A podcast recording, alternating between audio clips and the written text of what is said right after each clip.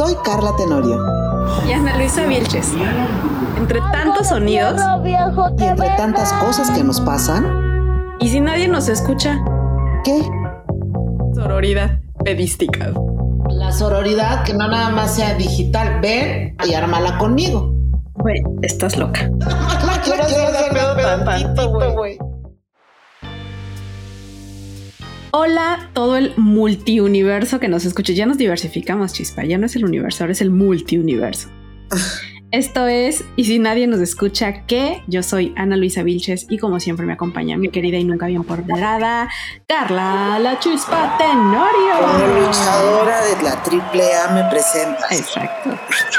Oye, ¿Eh? Así. ¿tú te acuerdas que la Mataviejitas era luchadora de la de, o sea, de lucha libre Sí. y que tenía su traje con una Era la dama silenciosa, ¿no? La dama, ajá, la dama del silencio, Del creo silencio. exactamente. Yo nunca Y trae una mariposa en su antifaz. Tú no podrías ser la dama del silencio. más. ¿Cómo estás, Chispita? Muy bien. Tenemos saludos. Tenemos saludos. A ver, yo, ahí va. Saludos. Pizza. Ella sabe quién es. Así simplemente. Ella nos escucha y la otra vez me dijo, las vengo escuchando. ¿Ok? ¿Qué más? Tenemos a Gabriel, un escucha clandestino. No voy a preguntar más porque no Así es. Solamente él nos escucha. Así es. De hecho, esta semana en Twitter me regaló la foto para que subiéramos la foto y mira, mira, estoy escuchando, estoy haciendo mi tarea. Ah, es, es la foto del tablero del coche. Ajá. Ay, muchas gracias por dejarnos acompañarte en tu coche, Gabriel. Qué lindo, nunca cambies, vales mil. Besos. Y luego los tuyos. Listo.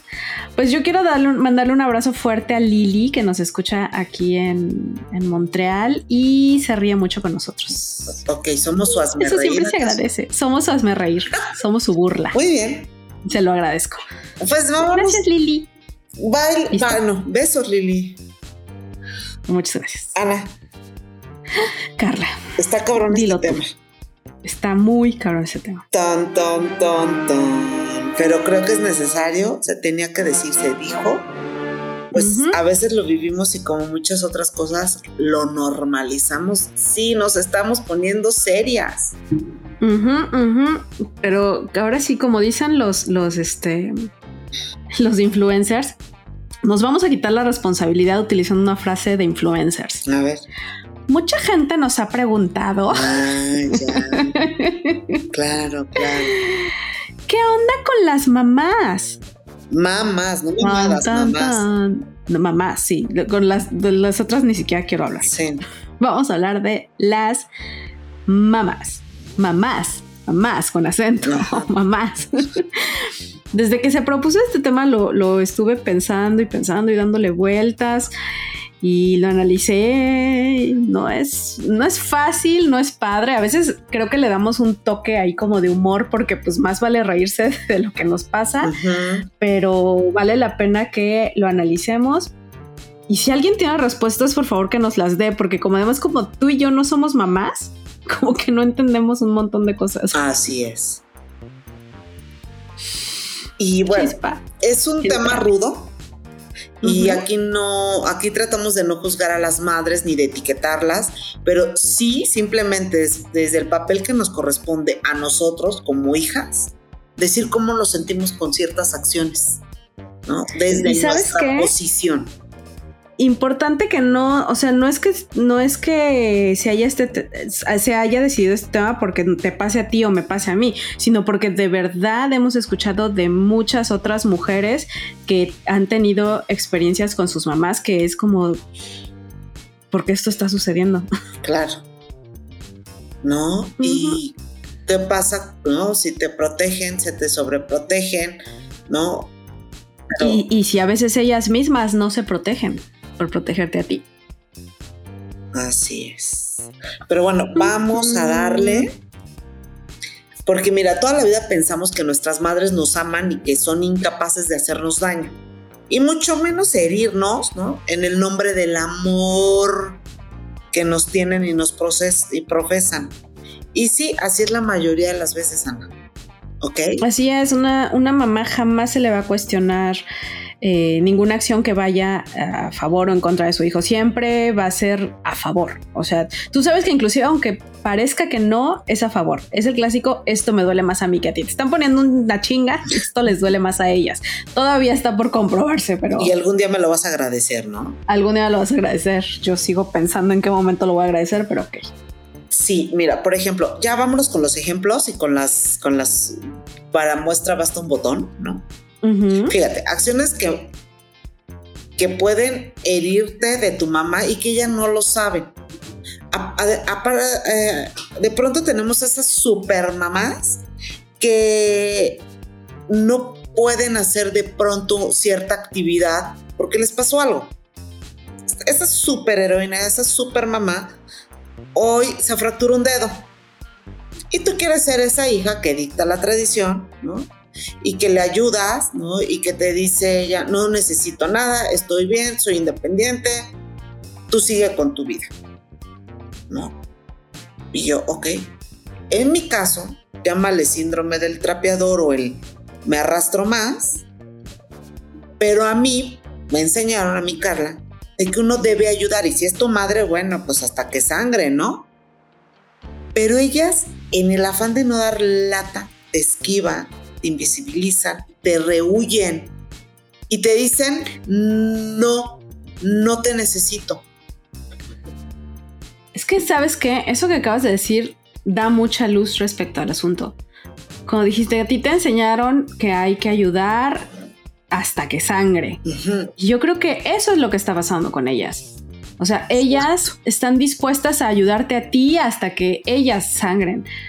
Pero porque es su manera de mostrar el amor pero no nos dejan a nosotros o a sus hijos en general demostrar el amor de la misma manera, porque ellas sienten que como mamás su papel es sacrificarse en nombre de sus crías, ¿no?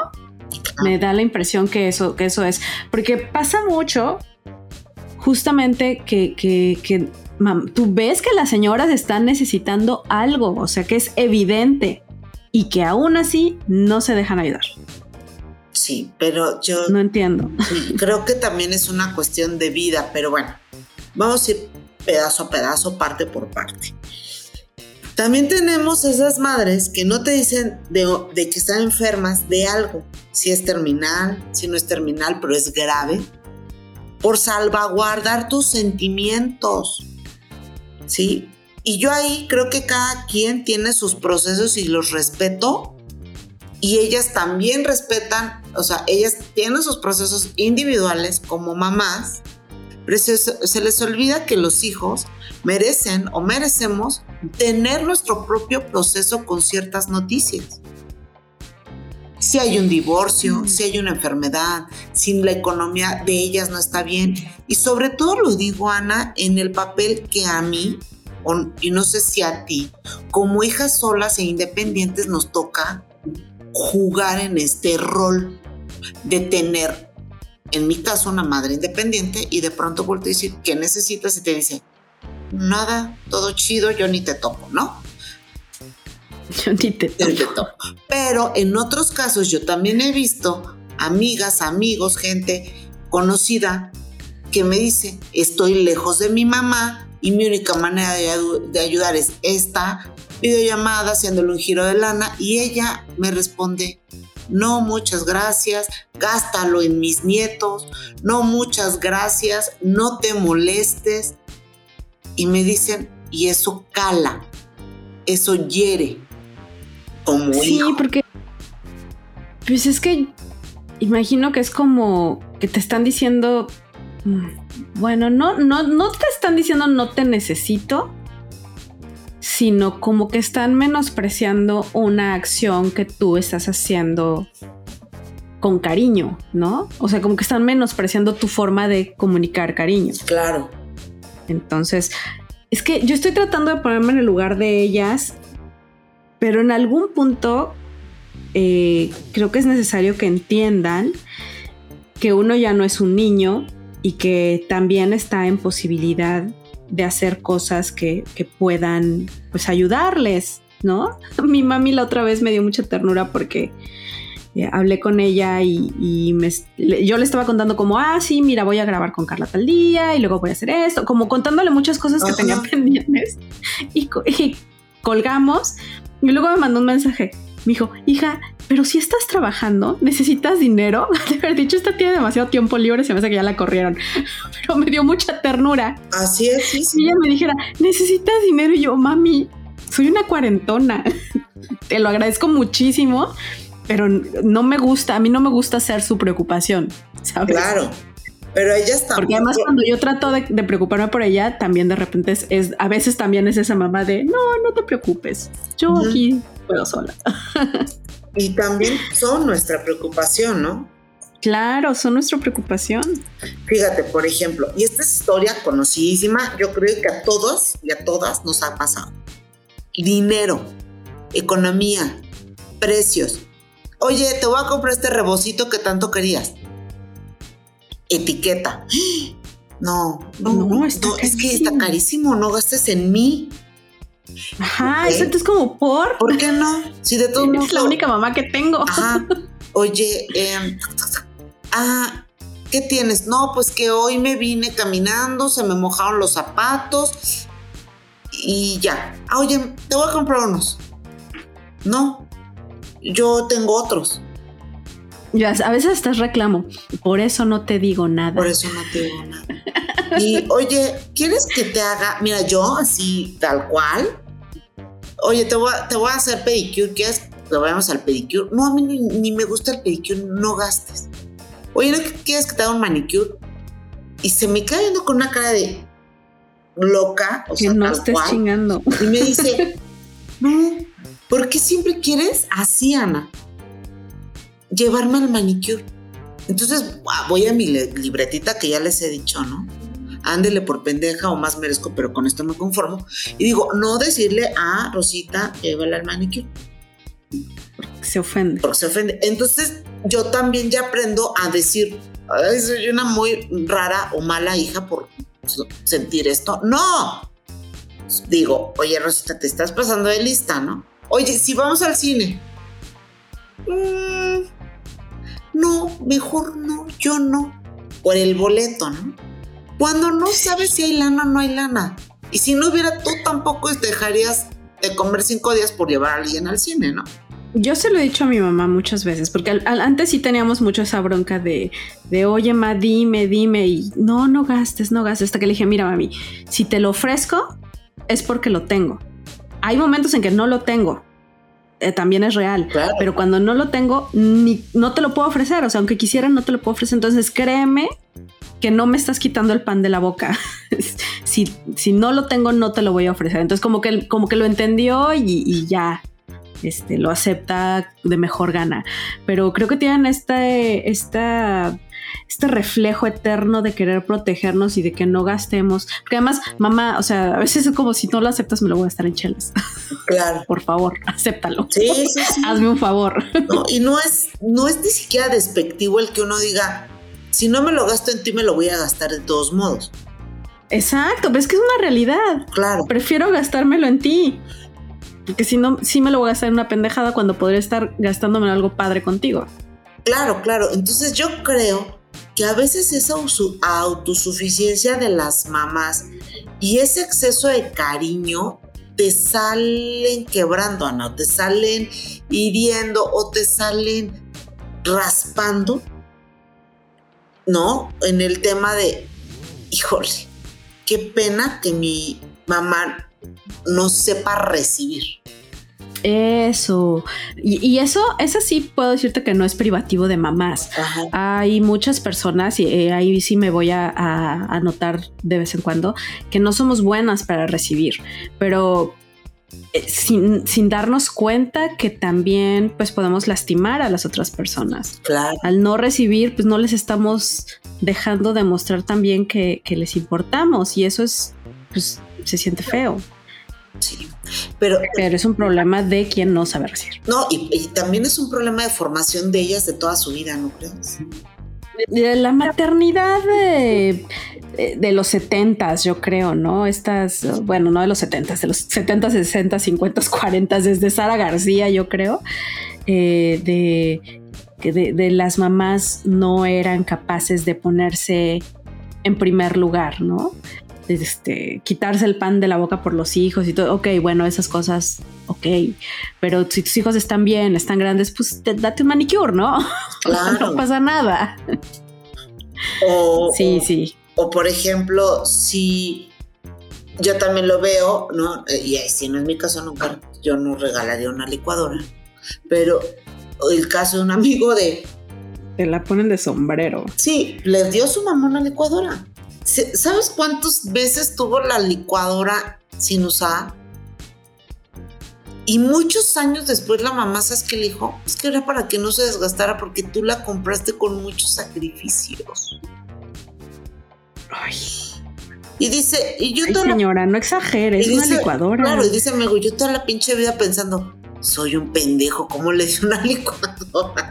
Pero ¿sabes? también, ¿eh? Un poco, no, un poco. No, pero la señora sí lo necesitaba. Y prefirió ella ir al mercado a cambiarle el motorcito. A su licuadora viejita. Claro. Esas son las acciones que el amor de madre de pronto es ciego, ¿no? Dicen que el amor es ciego, yo digo también y pendejo, porque no se da cuenta de lo que estás fregándole, ¿no? en el nombre, como vuelvo a repetir, del amor, salimos jodiendo a muchos. Claro, por supuesto. ¿No? Y entonces, yo, no es una conclusión, pero yo les recomiendo que desde chiquitos a sus hijos sepan decirles y apreciar la ayuda, ¿no? y de pronto... Y aceptarla y, está bien. O sea, creo que ya estamos en la época en que se sabe que ser mamá no implica autoflagelarse y sacrificarse todo el tiempo. Hay cosas en las que sí, bueno, al principio es un bebé pequeño y hay que sacrificar mucho tiempo porque, porque depende 100% de ti pero conforme van creciendo tienes que ir dejando ir y parte del proceso de aprendizaje y de madurez de, una persona es en algún momento ser autosuficiente y después ser capaz de compartir. ¿Y con quién mejor compartir que con tus papás? ¿No? Y, y, como hija, yo que no tengo hijos, yo solo tengo una perspectiva del asunto. Como hija, a mí me da una satisfacción infinita poder sentir que le di a mi mamá algo que le gustaba. ¿no? Mi mamá tampoco es muy buena para, recibir cosas, eh, le he batallado mucho en ese sentido, pero ya he aprendido de repente qué, es lo que tengo que hacer, o sea, yo no le aviso. Compro las cosas. Un día iba a su casa y me acordé que su refri ya estaba muy jodido y me acababan de dar mi bono de fin de año y me bajé de la combi en la que iba y pasé al, a Viana en aquel momento y le compré un refrigerador y llegué ya con el camión a entregar el refrigerador. Ya no le pregunté nada porque ya sabía que iba a decir, no, mija, este refri todavía está bueno. O sea, era como cuando yo nací ya existía ese refri en esa casa. Sí. Pero ya, yo ya le agarré el modo ahí, porque sé que si le pregunto me va a decir que no. Sí, está, es que sí son, son raras. Pero fíjate que, que hay su, su otra versión, ¿no? La mamá en el afán de cubrir todas tus necesidades, olvidarse de ellas y hasta olvidarse de ti o sea, es contradictorio lo que te estoy diciendo. Te da todo a ti y se olvida que eres humano, se olvida que eres individual y se olvida que, eres único, irrepetible ser humano, ¿no? Y que te puedes valer. Y, que ella O sea, como, como que te da tanto que te hace... Bueno, a ver, antes. Se supone, según yo tengo entendido, el objetivo de un padre o de una madre es que sus hijos sean capaces de sobrevivir sin ellos.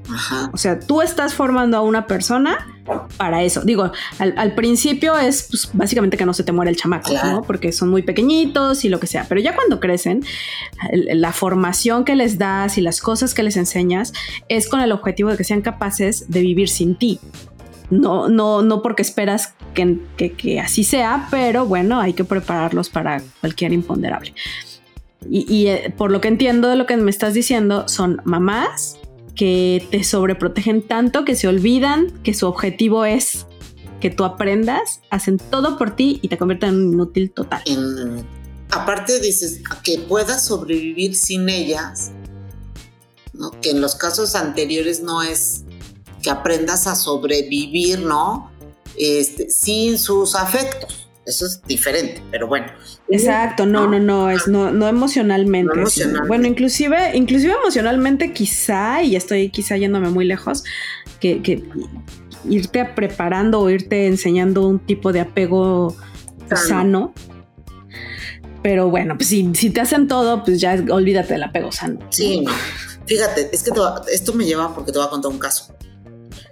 Igual de amor, ¿no? Venga. el amor mata en 2010, una madre y unos abuelitos fueron condenados por dar demasiado amor a un infante, a un niño de 13 años. Yo le pondría por ser patológicamente, ¿no? Por ser, por tener un amor patológico. ¿A qué voy? Esta criatura era incapaz de ir al baño solo, de comer y cortar cosas solo porque la mamá le estaba diciendo que ella vivía para él y, que por eso él este, le tenía que avisar y que lo amaban y que lo amaban tanto, que era su hijo predilecto en la vida, ¿no? Y que como el papá los había abandonado, no le queda más que refugiar al hijo en la mamá y en los abuelos. Qué horror. Ana, les dieron, a la mamá les dio tres años de cárcel a los abuelos seis. ¿Y qué pasó con ese crío inútil? No podían sacarlo de la casa. Pues no, si no sabía ir al baño solo. Exacto. Pero, ay, perdón, me vino a la mente una cosa horrenda. O sea, que ellos iban al baño con él y le limpiaban su colita a los 13 años. Se la agarraban para que no, para que disparara al centro. No, pero por lo menos estaban ahí observando que lo hiciera bien, que no se manchara, que me explico, me estoy yendo al extremo imaginando, pero eso ocurría y el niño no sabía otro mundo que no fuera el amor incondicional de la mamá y de los Y patológico. Ahora imagínate que te vas privado de ese amor, protección, o sea, de, así de un momento a otro, completamente, porque si le quitan a la mamá y a los abuelos, ¿qué haces? ¿Te imaginas el pánico? Sí, tal cual. Pobre crío también. Así es. Chispas. Sí. Chispas, chispa. Chispa, chispa. Entonces, qué horror. También existe ese amor que las madres creen sano y que es el criar a sus hijos en un metro cuadrado y creer que eso está bien. Y yo lo he visto ahora más en pandemia. Mejor que no salgan. Mejor que esté en el sillón jugando. Mejor que no salga y esté encerrado en su cuarto. No, hombre, mi hijo. Oye, pero a veces ya son para adultos, Carla. Pero es mi hijo no sale a fiestas, no, hombre. Él va muy bien en la escuela. Todo el día se conecta. ¿No vieras? Mi hijo todo lo hace en línea. A él no le gusta, ni toma ni fuma. ¿Y tú? ¿Ok? Bueno, que usted vea, señora. No, pero ¿sabes qué? Es la generación de estos nuevos hijos pandémicos que las mamás se sienten más seguras teniendo al hijo ahí. Porque entonces es correcto. No, no, como si por internet no vieras porno, no vieras asesinatos. Entonces hay ese otro tipo. están protegiendo. De protección, de amor protector. Mm, otra cosa que, yo, bueno, no sé, en estas generaciones a lo mejor ya ha cambiado. En la nuestra todavía existía mucho que los hijos no se iban de casa de sus papás. Te ibas hasta que te casabas y a veces te casabas y te quedabas a vivir con tus papás. Llegabas con el. Exactamente, se, acomodaban en tu habitación los dos. Eh, pero, pero, pues mamás que preferían eso que dejar ir a sus hijos hijos o hijas. O sea, y, la realidad es que a veces también eso es, pues te están haciendo inútil. Si tú no sales al mundo a tener que defenderte por ti mismo, como los pajaritos que avientan a sus hijos pajaritos que huelen. hay una posibilidad de que se partan el piquito, claro que la hay, pero las mamás saben que tienen que aprender. O sea, claro, pero misma idea. También en nuestra generación, tú estabas a las 12 del día en vueltas y tu mamá te abría las cortinas y te decía, salte que te dé el aire y oriate, ¿no? O sea. ¿En mi casa? Ajá. No. Ay, en la mía sí. O sea, en mi casa o sea, si yo estaba a las 10 de la mañana envuelta, o sea, entraba mi abuela y mi mamá me decían, o sea, espero que estés muerta o enferma, porque... Ah, eso, ah, o sea, si estoy en mi cama en, vacaciones a las 10 de la mañana, no, hombre, no hay manera de que pues No, o sea, y vete a hacer algo y levántate temprano porque sí, vacaciones escolares, pero aquí tienes que chingarle. Sí, claro. Mi mamá era la señora que ponía el radio a todo volumen en la mañana. Escuchaba ella al doctor Ernesto Lamoglia. Ay, cómo no a todo volumen y de repente yo dormía plácidamente en mi camita y abría la puerta así de ¡pah! azotón, arriba y empezaba a trapear y yo como... pero son vacaciones y ella con cara así como lo acabas de decir, como sí, bueno, pero aquí hay que chingarle. Sí, y mi mamá me llevaba a vacaciones de verano escolares. Creo que entraba más temprano a los cursos de verano que cuando iba a la escuela. No. Yo eso sí, nunca fui a cursos de verano, pero ahí voy a hacer un paréntesis. Yo no me acuerdo de mis vacaciones de verano. O sea, no me acuerdo qué hacía en el verano. No sé, me queda claro que nunca fui a un curso de verano, pero no me acuerdo qué hacía en mis vacaciones. yo, yo fui siete años, toda la primaria y una parte de la secundaria, creo que un año de secundaria, a vacaciones de verano. Digo, a cursos de verano. Sé que mis hermanos sí, pero no, yo no. Sí, yo sí. pero, pero tengo una laguna. No me acuerdo de mis vacaciones de verano. Nunca. Nunca. Ay, yo no. Bueno. Mm. Hacían de ver esta Hacían de, como las de Pedrito Fernández, de terror. De terror. Pues sí, oye, me levantaba mi mamá de un portazo a trapear. ¿Cómo no iban a estar de terror? Pero, pero en serio, o sea, hoy escucha a las mamás y es qué bueno que no salen este, en, cuanto a alimentación, entonces, hijo, estamos haciendo o están haciendo, pero de rebote nos toca como sociedad, hijos zombies, ¿no? Hijos que no saben socializar, que ni siquiera son buenos para acompañarte al súper, ¿no? Oye, es que eso también es delicado, Chispa, porque yo lo entiendo un poco. Ah con la situación de seguridad en México. O sea, nuestra generación podía salir a andar en bicicleta todavía y podías ir a pelir cadaverita, pero yo, si yo fuera mamá, a mí me daría mucho miedo que mis hijos salieran solos a la tienda. yo he ido a casas en donde la mamá me dice, es que el niño está allá adentro, él no sale, él es muy buen muchacho, ni le gusta salir ni va a fiestas, él se la pasa allá adentro. 24 Señora, revise si no tiene armas debajo de la Claro, 24-7, Ana. Y las mamás están orgullosas. No, no hay que exagerar, mi chiquito, las señoras. Mi chiquito de 18 años está muy sano y alejado de la vida de afuera. y eso tampoco es está, está, está, bien difícil esa situación. Claro. Porque por supuesto que no está bien porque necesitas socializar y conocer gente y salir y lo que sea. Pero otra cosa, está, está tan peligroso México de repente que dices, ching, ¿qué será mejor? O que venga y que socialicen sus amiguitos aquí en la casa. No, porque aparte los amigos están igual que él. o, se conectan en línea a jugar. Sí. Y ya, así Y matan más. Ya me no voy a decir más. Este. Pero bueno.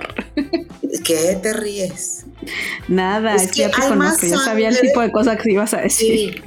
Hay más sangre en esos videojuegos, ya bien mocha, que en un rastro. Que, sí, eres, eres Doña Carlita. De verdad como Jovita, pero es Doña, Carlita. Pero bueno, a las que estamos juzgando, ay, de las que estamos hablando son de las.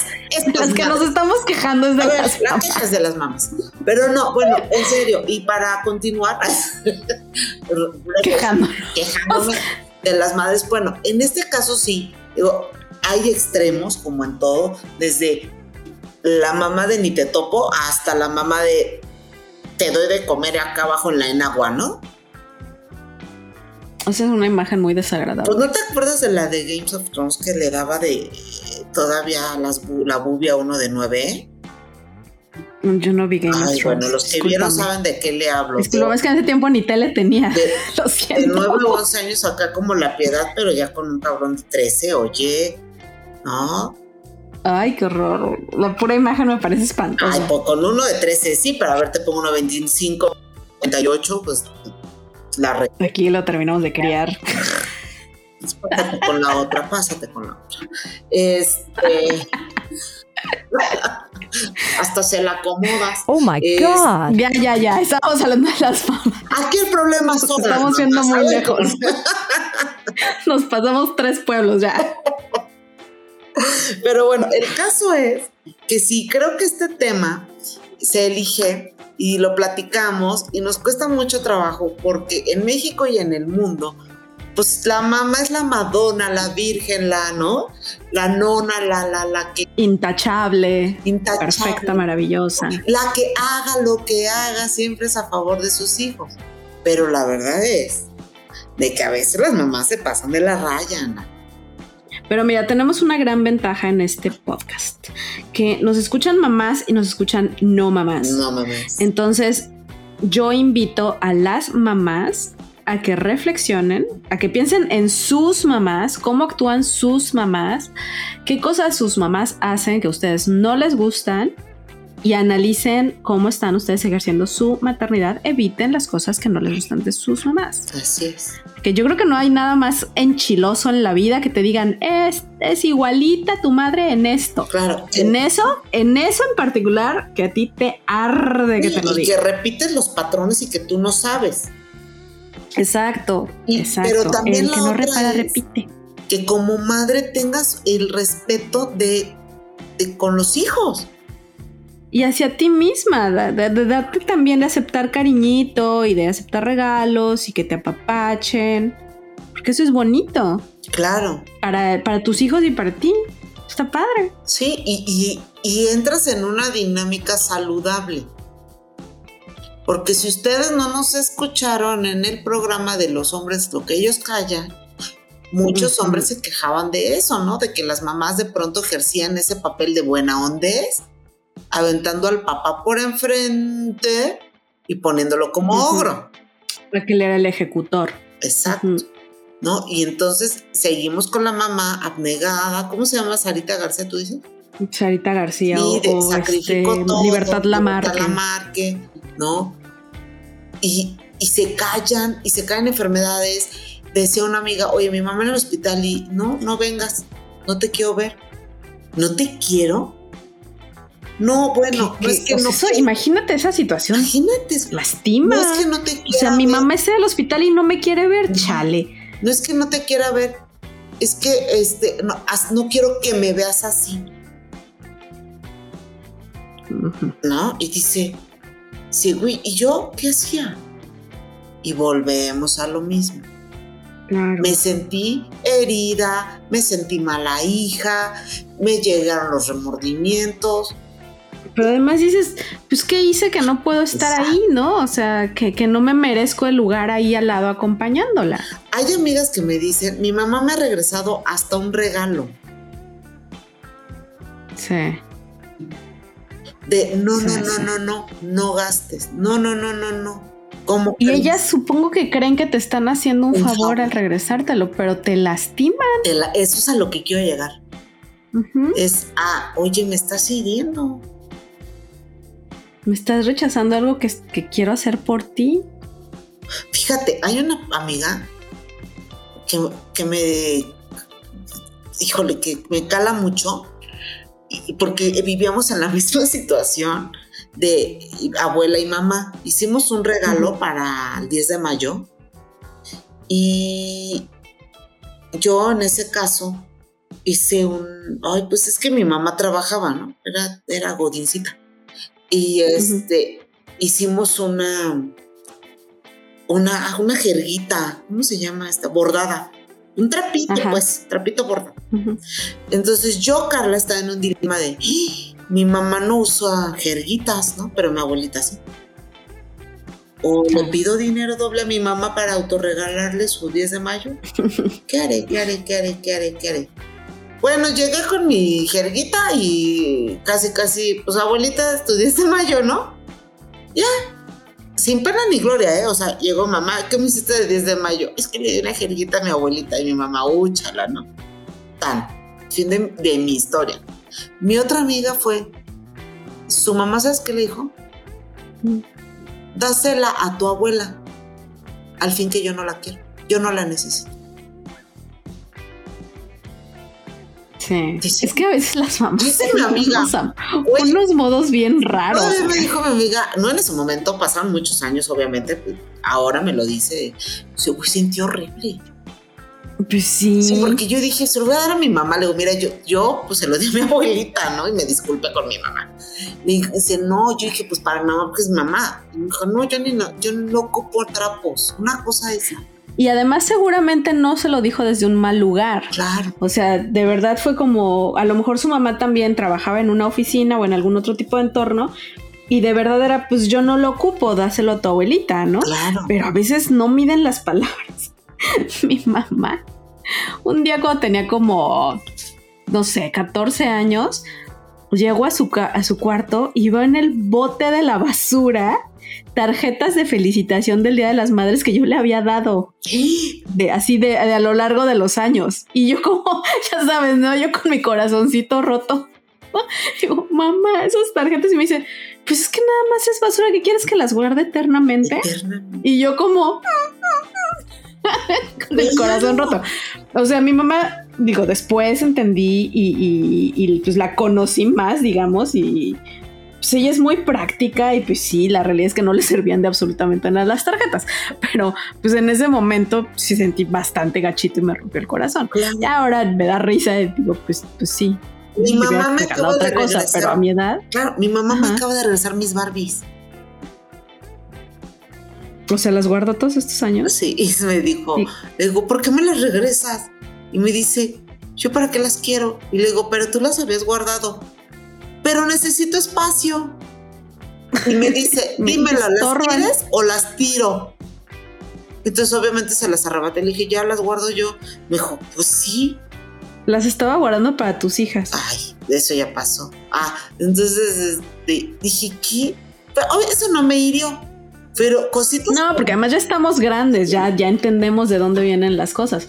Pero pues te digo, yo estaba chavita y mi mamá me dice eso. "No, pues que querías que las guardara eternamente y yo. "Mm, eran mis tarjetas de felicitación. Sí, oye, mi mamá le dijo a mi hermano un día, ay, me regalaron un juguete, pero se lo dio a otro niño que lo necesitaba más. Ah, Dijo, podía haber sido para ti, pero no, Y no mi hermano dice, suficiente. no sabes qué mal me hiciste sentir. Y mamá, pues había un niño que lo necesitaba más que tú, pero eso no se dice, mamá. Pues sí, no, no necesitaba saber ni siquiera que había habido ese juguete, que había existido. Ajá. Pero bueno, creo que este programa o este capítulo es como decirles y abrirles un poquito lo que como hijas grandes traemos como de huellas, ¿no? De, de- de huellas de la infancia. Y que como mamás que ustedes sí ejercen ese papel, piensen un poco más en sus palabras y acciones hacia sus hijos, ¿no? Claro, sobre todo si están chiquitos o, o todavía pues no entienden tan bien lo prácticas que ustedes pueden ser. Evitan romperles el corazón. Así es. Tengan cuidadillo con sus almitas, porfa. con sus almitas. Pero Con bueno, sus almitas. Yo todavía sigo en terapia. Todavía no me recupero de esas tarjetas en el bote de basura. pero pues sí, la neta es de que está cañón. Ana, ¿tú cómo viste? Mm, ¿Quieres concluir con algo? pues yo creo que concluimos ya con nuestros consejitos de mamás, no mam- de, de no mamás, ¿no? Ajá. pues sobre todo las, las mamás cha- chavas que nos escuchan, pues piénsenlo y cuando sus hijillos crezcan, acepten que las, que las ayuden, que las cuiden, que las apapachen y desde ahora ustedes mismas cuídense y apapáchense porque mientras ustedes están bien, sus hijitos van a estar bien, pero tienen que estar bien, bien. O sea, bien de su mentecita, bien de su corazoncito, bien. Si ustedes están bien, los críos van a estar bien. Entonces, nada de sacrificios acá a la Sara García. No tiene sentido, porque además los hijos somos unos ingratos y no lo vamos a agradecer. Entonces, por favor, cuídense ustedes primero. Esto es como los aviones. Primero, ayúdese usted mismo y después ayuda al de al lado. Así, Claro. Ustedes bien, apapáchense, quiéranse y enseñan a sus hijos a apapacharse y quererse y apapacharlas y quererlas y todo bien. Muy bien. Sí. Ya, eso es todo. Mi consejo lleno de sabiduría. Ay, Sí, chispitas. Dejo caer el micrófono en este momento. Y sí, la verdad, aprecien lo que los hijos les dan, porque somos hijos cabrones y cuando damos es porque queremos y porque podemos. Ay. Y a veces somos egoístas como hijos. Y porque si no, nos lo vamos a gastar en chelas. En chelas y en viejas. Bueno, los hombres. En pisto. Bueno, si ustedes en y viejas. Si no, en mantener cabrones, ellas. Ay, sí, no, por favor, mamá, acepten los regalos. Please, si no voy a salir a mantener un cabrón. Ajá, pero sí, en serio, creo que el tema aquí es aprecien esos pequeños momentos o continuos o si son siempre, gócenlos. Porque nosotros como hijos no lo damos por obligación, lo damos porque queremos, porque podemos y porque así lo sentimos, ¿no? Y se siente bien bonito. Se siente chido, se siente chido decir, ay, yo le compré ese saquito a mi mamá y se le ve bien bonito. Y sí se lo pone. Sí se lo pone. No como los collares de pasta que le hice en el kinder. Ajá, de sopa de oreja. de sopa de codito. Ah, de codito, de oreja, no. bueno, las queremos, madres. Mua, besos, mamacitas. Besos, mamacitas. Bye, chispa. Chao. Chao.